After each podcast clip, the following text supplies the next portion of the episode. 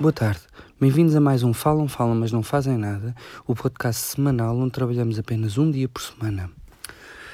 As descrições dos campos de crianças raptadas das suas famílias que Trump colocou em funcionamento este último mês são difíceis de traduzir em mais do que impotente perplexidade. Até pelos detalhes. Segundo relatórios já confirmados por várias fontes, as autoridades federais norte-americanas dizem às mães das crianças que os seus filhos vão tomar banho. Algumas das crianças choram e esperneiam com medo e pressentimento, ao que as mães pedem para acalmar com o último mimo possível que lhes é recusado pelas autoridades. As mães nunca mais viram os seus filhos. Perante as notícias, um amigo pergunta-nos qual a razão objetiva de fazer isto. O que ganham com isto a não ser despesa e chatice? E a pergunta é boa porque revela que não se trata de simples afirmação ideológica anti-imigração, formalmente racista, xenófoba, etc.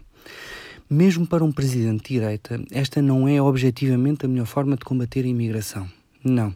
Estamos a estamos perante algo de mais libidinal. Trata-se de Trata-se de crueldade em total liberdade, algo que a série Handmaid's Tale mostra bem.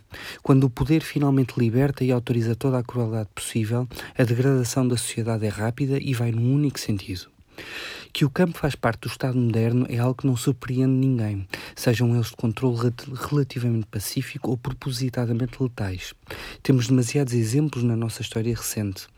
Apesar de os meios digitais terem introduzido o campo em todo o espaço que julgávamos livre, o nosso espaço civilizado e moderno, ele ainda assim distinguia-se da última fronteira onde o campo se afirma fisicamente, o dos imigrantes e refugiados. Todo o Norte de África e o Médio Oriente é hoje um gigantesco campo europeu.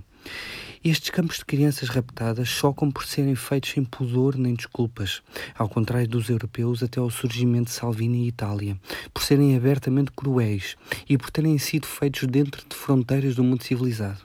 Temos ao menos a agradecer a frontalidade. Não digam que Trump não avisou.